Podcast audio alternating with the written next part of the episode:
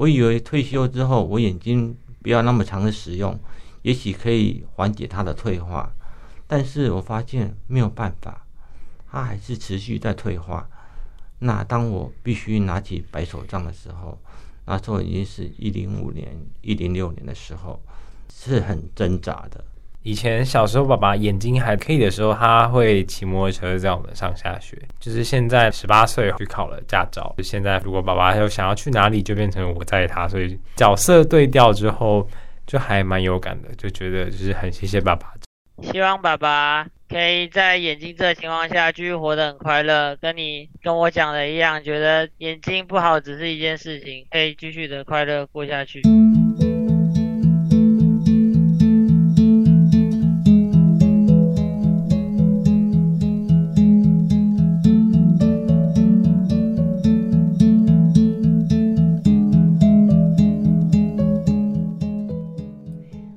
今天的忙里偷闲，肯定让听众朋友内心充满了感动。八月八号这个伟大的日子，对很多人来说，有一个疼爱他的爸爸是生命中非常重要的起点。我之所以长成今天这个样子，我也非常感谢我爸爸对我的疼爱。虽然说已经到了溺爱的程度，但是我真的非常非常谢谢我的爸爸。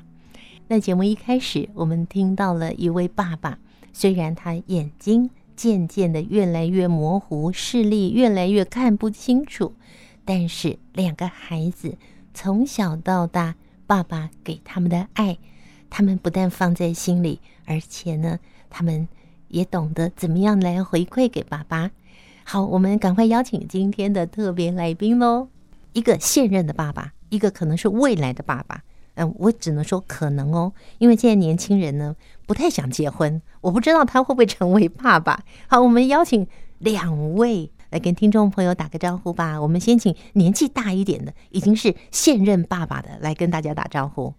大家好，我叫焦丕康，我是中华视障路跑运动协会的理事长。嗯，我有两个宝贝的儿子，非常的有趣又好玩。欢迎各位还没有当爸爸的人，也能够来加入我们这个一生的行列，加入爸爸的行列。你根本就欺骗大众，其实爸爸很难当的。好，那今天呢，焦皮刚理事长为我们带来了他们家的老大，我们请老大出场了，来介绍一下自己喽。Hello，大家好，我叫焦广瞻，然后瞻比较这个字比较特别，它是治安瞻，然后它是。比较少见的字，然后是把梅花的梅右下角的母亲的母换成丹田的丹。然后我现在是二十一岁，然后我现在就大三就读动物法律系，现在准备往大四进修，就要考国考。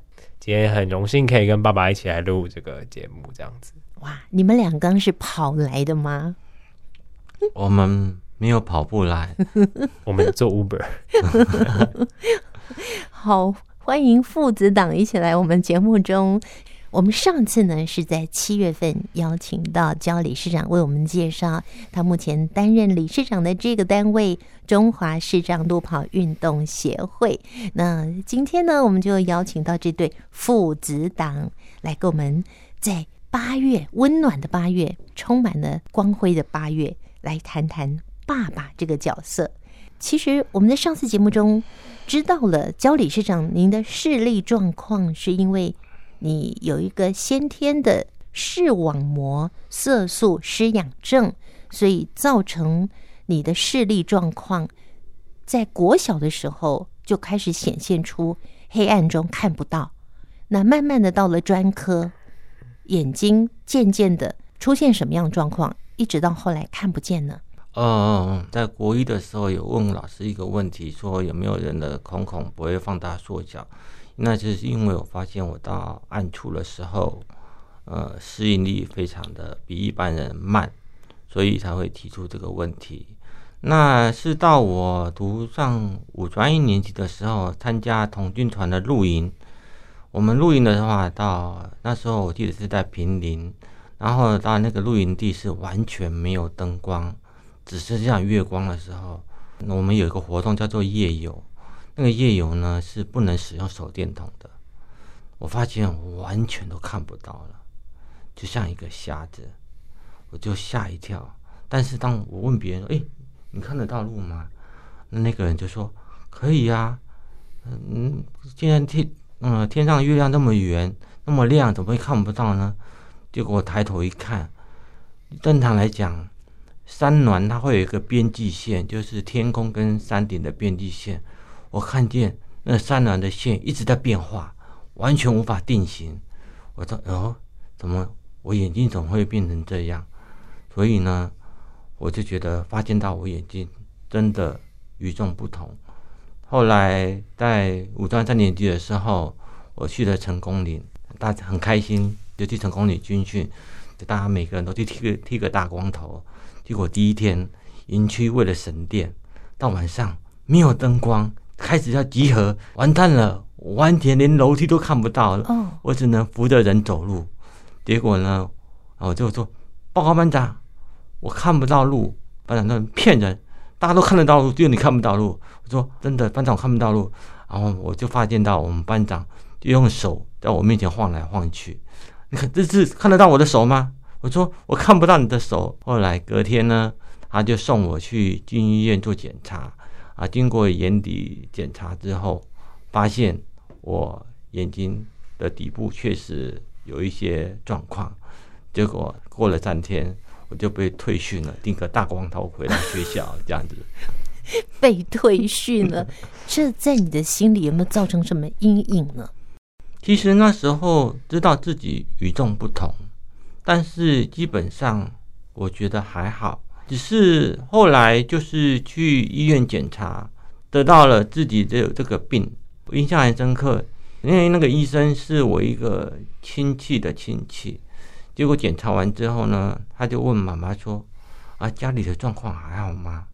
那时候妈妈反应说：“啊，以为说要治病要花很多钱。”嗯，结果妈妈说：“啊，还可以。”结果医生下一句说：“啊，趁他眼睛还好的时候，再让他出国看一看。”嗯，哦，原来说啊，原来不是要治病，原来这个病是没办法治的，只是希望说利用眼睛还好的时候去国外看看国外的世界这样子。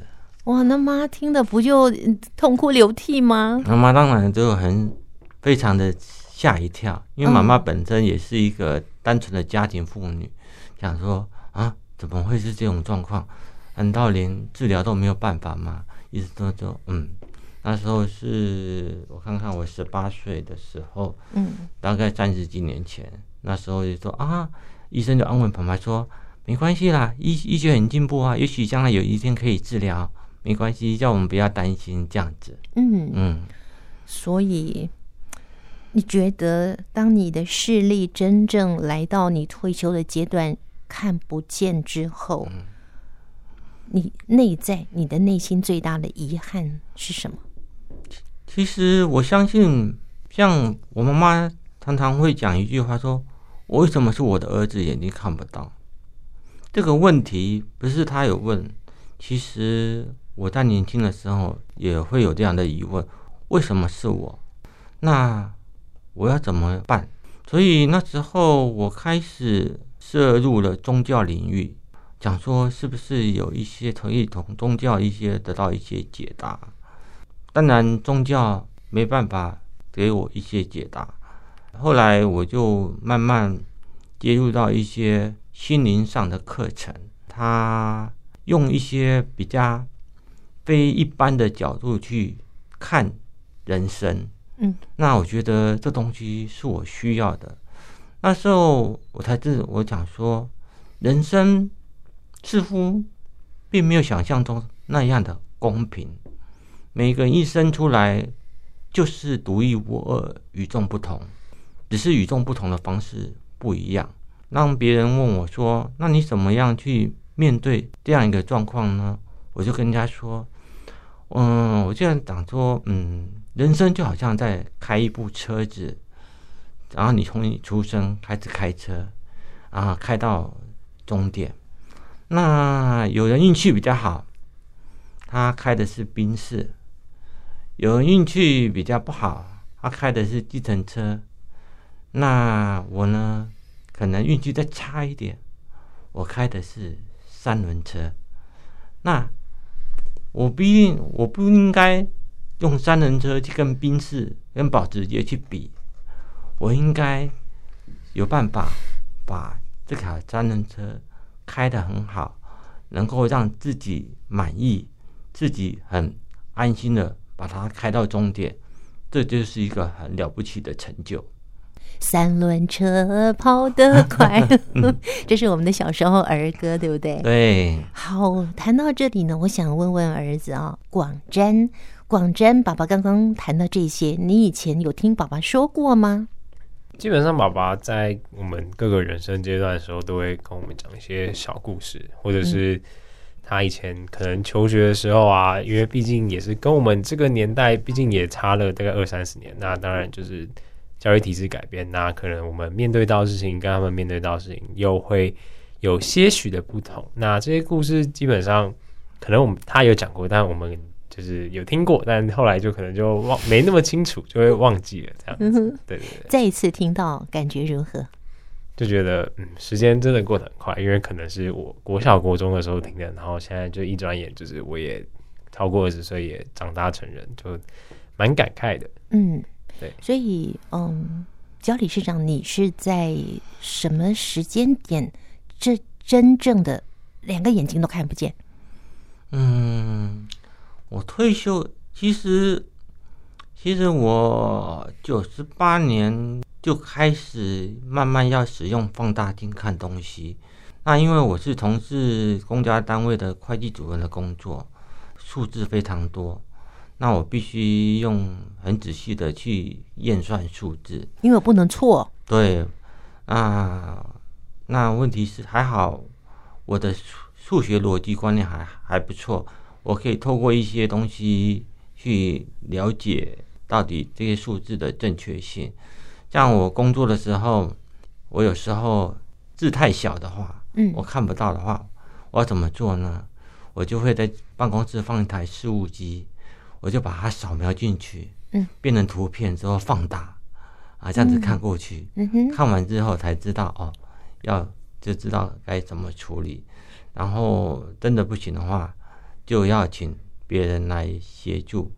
但是那时候还可以放大，用放大镜走路，不用拿白手杖走路。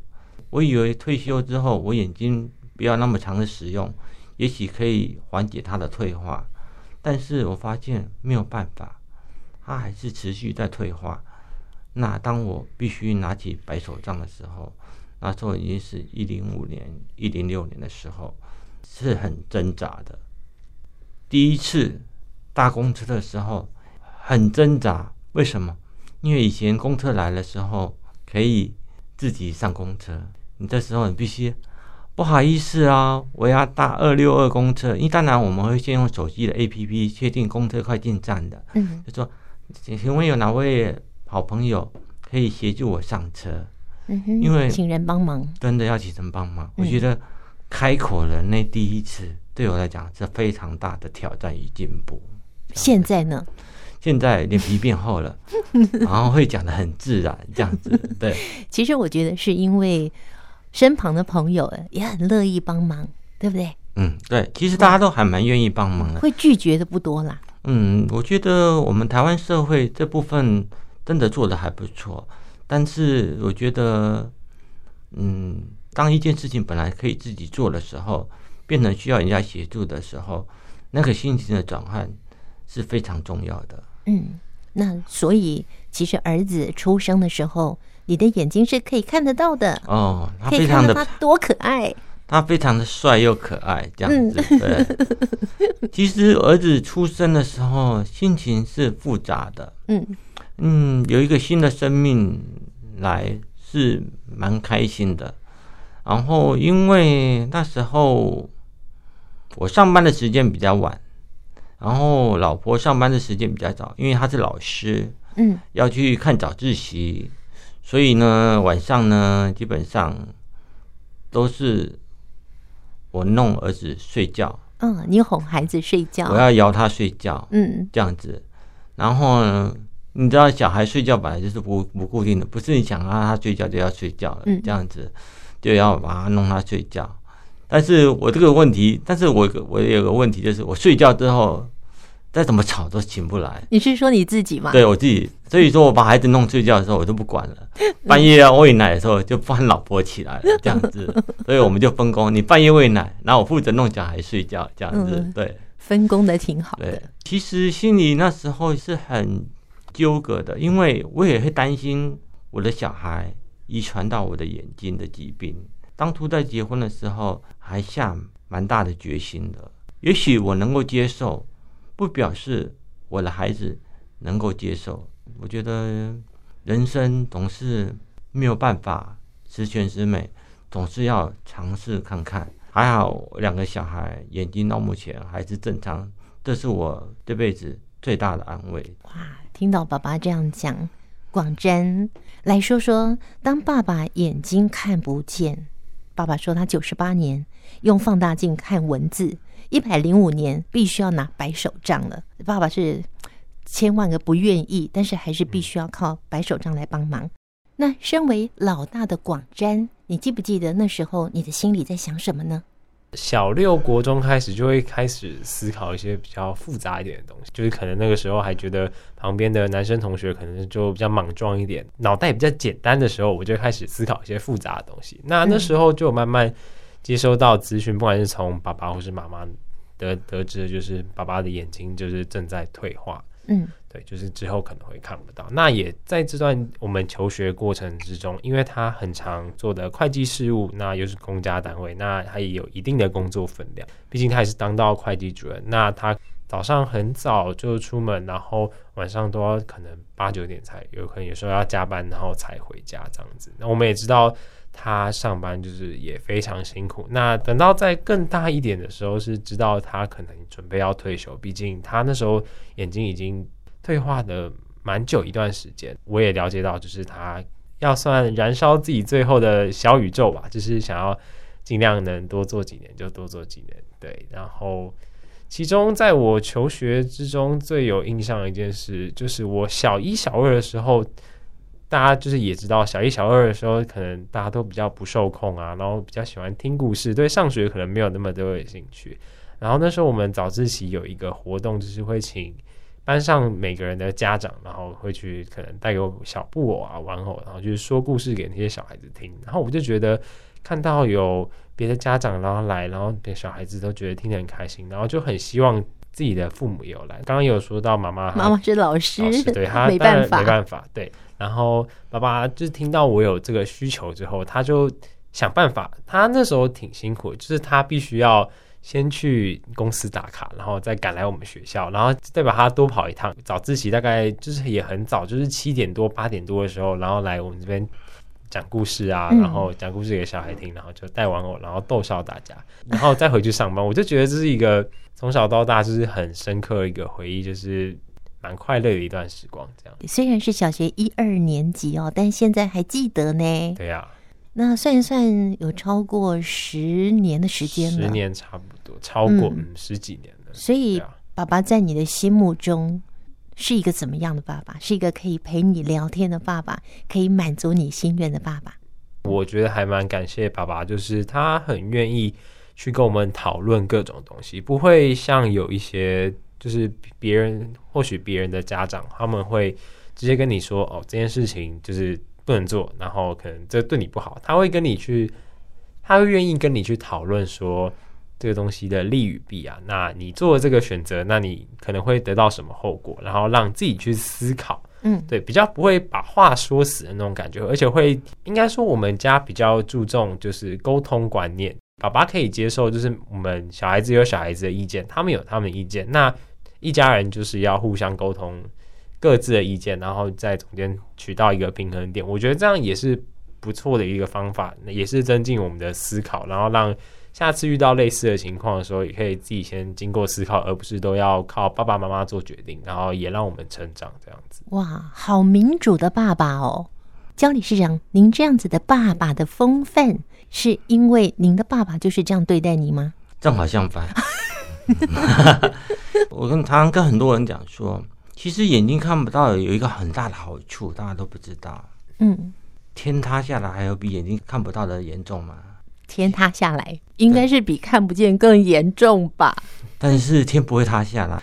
其实，当你眼如果你能够觉得眼睛看不到都不严重的话，还有什么事情过不去的呢？我的要表达的意思是这样子，因为我觉得很多事情，如果你眼睛看不到都能够坦然面对的话，很多事情很多困难，其实真的不算是困难。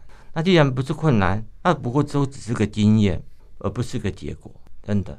所以很重要的是，虽然眼睛看不见，但是还要能够坦然面对。对。今天访问的最后呢，我想邀请焦理事长的大儿子广瞻来跟听众朋友分享一下。哎，你是第一次进到我们广播录音室吗？对，就是第一次看到麦克风还有隔音吸音墙，就觉得还蛮特别的。然后坐在麦克风的前面，对啊，听着自己的声音，好好听哦。